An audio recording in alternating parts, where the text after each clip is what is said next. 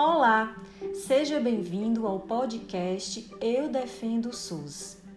Ainda é comum encontrarmos pessoas que não compreendem o processo que levou a conquistarmos a saúde como direito. Esta iniciativa objetiva levar informações e instigar a reflexão sobre a importância de defendermos nosso SUS, principalmente diante a pandemia Covid-19.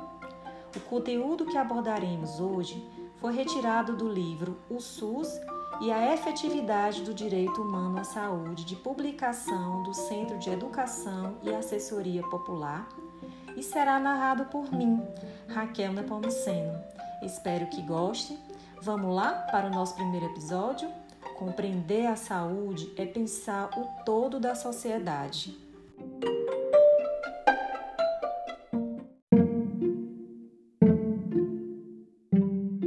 Vamos começar pensando: o que é saúde para você? Que relação fazemos entre saúde e doença? Relacionaríamos saúde com assistência, médico, exames, remédios, profissionais de saúde, locais que prestam serviços na área da saúde? De que maneira? Associaríamos saúde com cada pessoa individual? Algumas são saudáveis, outras não? Nos reportaríamos ao contexto social, econômico, político e cultural onde vivem essas pessoas? Será que relacionaríamos saúde, cuidado, assistência, indivíduo e sociedade?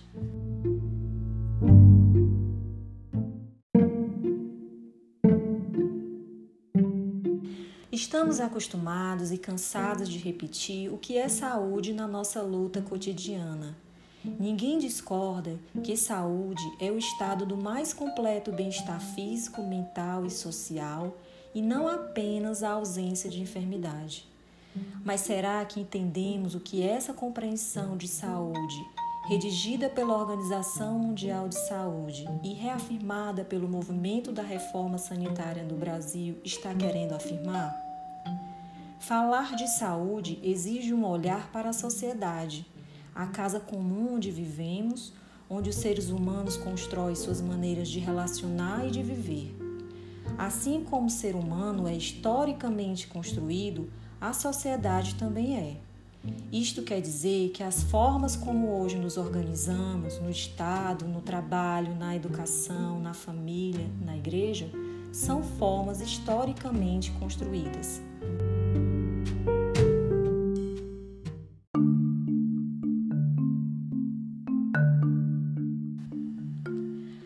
A tendência mercantil da saúde olha as relações sociais pela lei da oferta e da demanda, na qual para cada demanda há uma oferta que, ao ser atendida, gera lucro.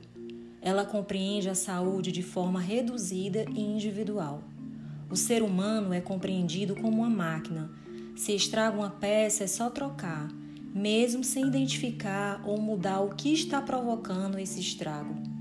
Assim surge os especialistas para cada parte do corpo, visto cada vez mais aos pedaços e desconsiderando a integralidade. Por exemplo, para cuidar do coração existe o cardiologista, para os olhos, o oftalmologista e assim por diante. A especialidade por si só não é o problema se for o aprofundamento do conhecimento de uma especificidade como parte de um todo.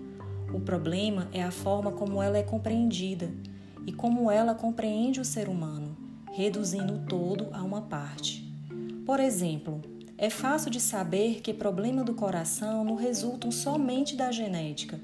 Podem ser provocados pelas condições de trabalho, estresse, altas jornadas, insegurança financeira, pela alimentação, obesidade, agrotóxicos, transgênicos, pelos hábitos culturais, uso de bebidas e cigarros, dentre outros fatores.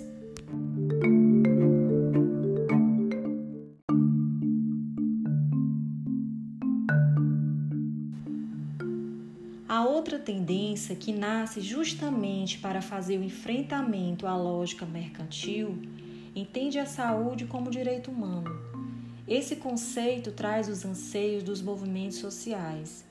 Para eles, a saúde é um direito de todos e todas e sua garantia é responsabilidade primeira do Estado. Reconhece a esfera individual e dimensão coletiva do ser humano, ou seja, considera a genética, o contexto social, as dinâmicas do econômico e a vida cultural, ampliando a visão de saúde. Esse conceito de saúde está intimamente relacionado com a concepção de Estado, de sociedade e de desenvolvimento, ou seja, com os modelos de sociedades. Falar de direito humano à saúde é falar de uma conquista coletiva, de um bem que é essencial para o bem viver e constitui um dos principais valores para as pessoas. Não é por acaso que no dia a dia as pessoas dizem a saúde em primeiro lugar. Ah, a gente tem que ter saúde e vai atrás do resto. Isso é assim porque a saúde significa a vida e a vida é a condição de todo valor que possa ser produzido socialmente. A primeira lógica é fortemente defendida pelo modelo capitalista, hegemonizado pelos Estados Unidos e que influenciou fortemente os demais países.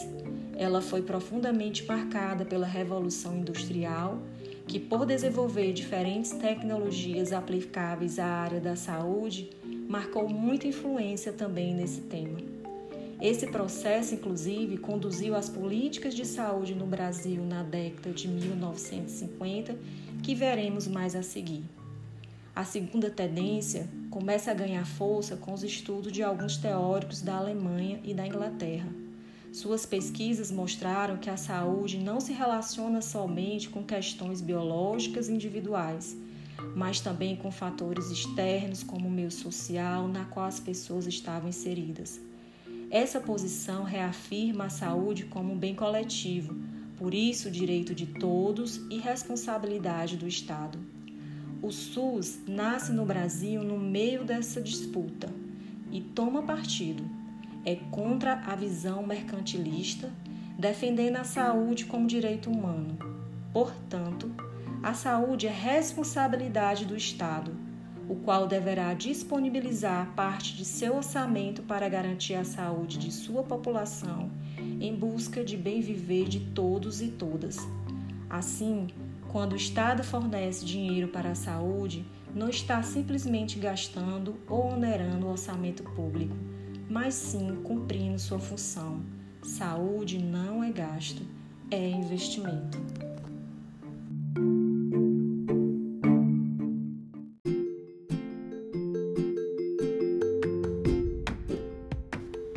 Continuaremos no próximo podcast falando um pouco mais sobre a necessidade de compreender a saúde pensando o todo da sociedade.